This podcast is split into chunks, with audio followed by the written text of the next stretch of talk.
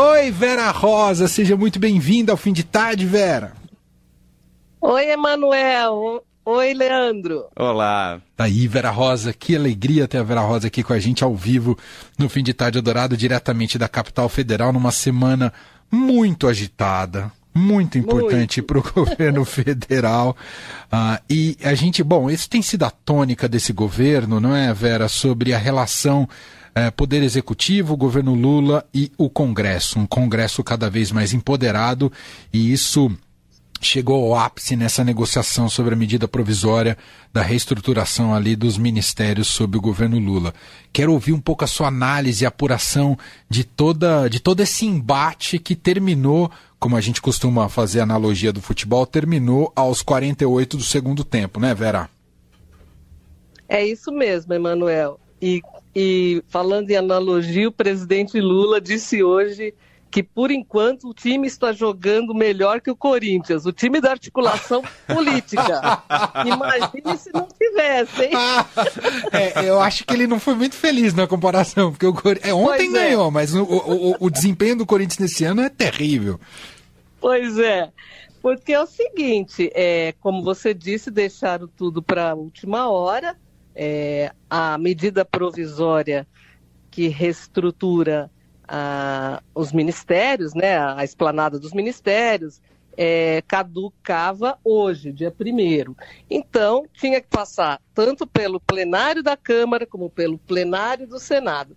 E ontem, para votar na Câmara, foi aquilo que vocês viram, né? Aquela, aquele dia de sufoco, é, porque é, o Centrão não se sente contemplado, é, diz que o governo é, está liberando emendas parlamentares a conta-gotas, é, também cargos nos estados não estão saindo, isso é que os partidos do Centrão reclamam, e que a articulação do política do, do, Palácio do Planalto é inexistente.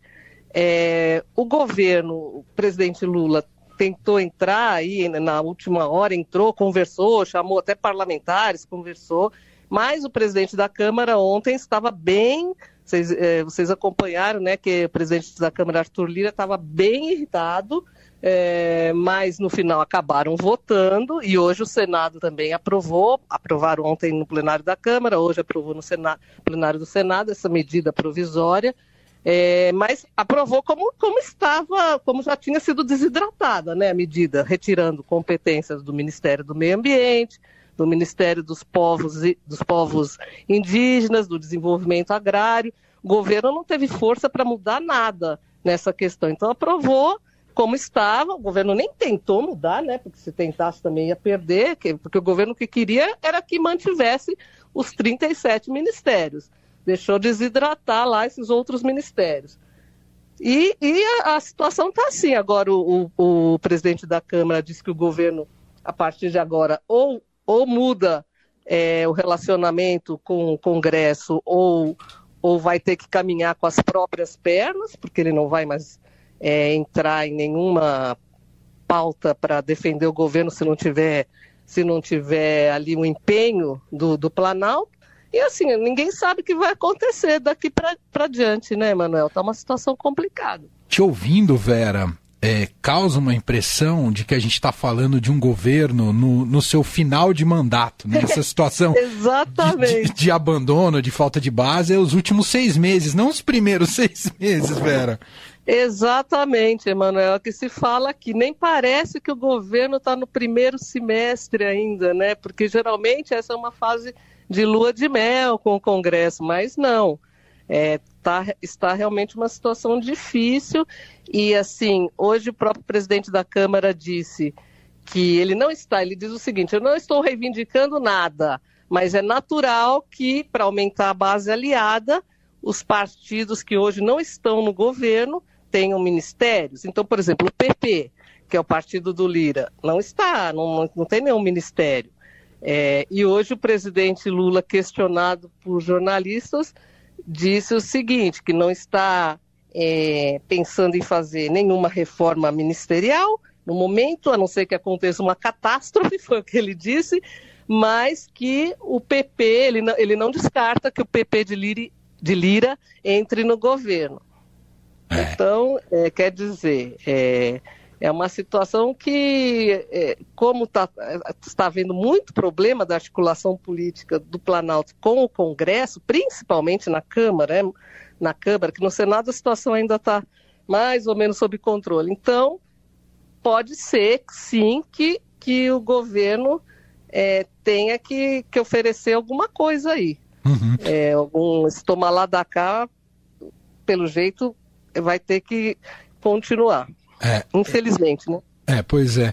é e, e, tem chamado a atenção, né? Você mencionou o presidente da Câmara, Vera, o Arthur Lira, como a política regional tem pautado muito também as ações e atuações uh, do Arthur Lira, como ele tem levado muito a questão do, dos holofotes que tem seus, uh, seus rivais em Alagoas e quando ele consegue ter protagonismo. Isso tem bancado também um pouco a atuação dele, não é, Vera?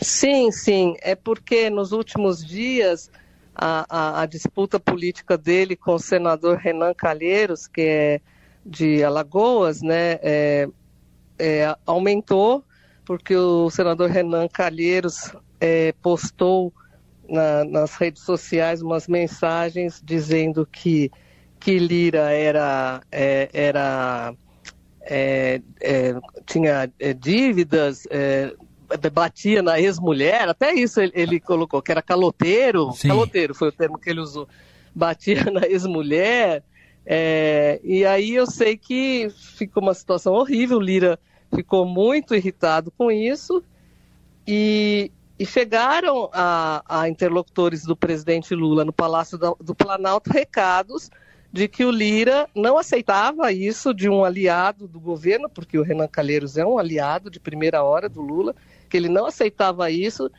e que, se, que ele queria então a, a saída de Renan Filho, que é o ministro é, dos Transportes, filho de Renan Calheiros.